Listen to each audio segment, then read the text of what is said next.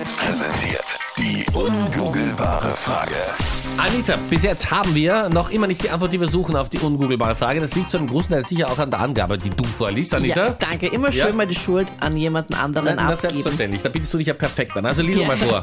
Danke. 50% aller Frauen gehen nicht ohne das aus dem Haus. Was glaubst du? Und äh, darf ich deine Supertipps nochmal zusammenfassen? Ähm, also du hast es nicht mit, aber hier im Sender gebunkert. Genau. Ähm, ich habe es, wenn daheim zerstört. Ja. Und es gibt unterwegs Alternativen. Also wenn du mit diesen Tipps nicht anfangen kannst, dann weiß ich auch nicht, wie wir dir helfen sollen. 0810 20 30 60, die Nummer zu uns, wer ist da jetzt dran? Ja, hallo, Gerrit spricht. Gerrit, Hallo. grüß dich, guten Morgen, woher rufst du an? Aus Wien. Gerrit, was glaubst du, ist die Antwort auf unsere ungoogelbare Frage? Ich glaube, ein Spiegel, so ein kleiner Handspiegel für die Handtaschen, das glaube ich. Damit Sie jederzeit anschauen können oder auch schminken oder Lippenstift auftragen oder sonstiges. Schauen, ob die Frisur passt. Ja, oder schauen, ob der, der da hinten sitzt, wirklich die ganze Zeit rüber schaut, so ganz unauffällig. Ja, genau, genau. Hast du da öfters in der Handtasche deiner Freundin gestirdelt?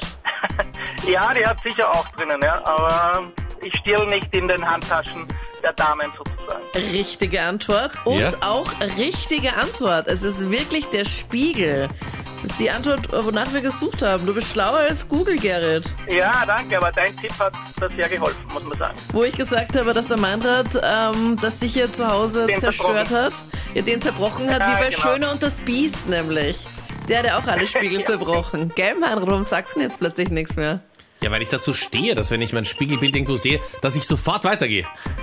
Um diesen Schockmoment möglichst kurz zu halten. Weil du weißt, man hat ja ein Bild von sich selber, das man sich so irgendwie hineinträumt. Und das habe ich in vielen Jahren äh, auch mit therapeutischer Hilfe aufbauen können. Und ich möchte nicht von der Realität eingeholt werden. Tja, wie bei Die Schöne und das Ja. Biest.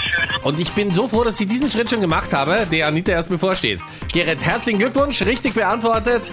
Du bist der Mann, der sich in den Frauenhandtaschen auskennt. Danke dir vielmals. Danke.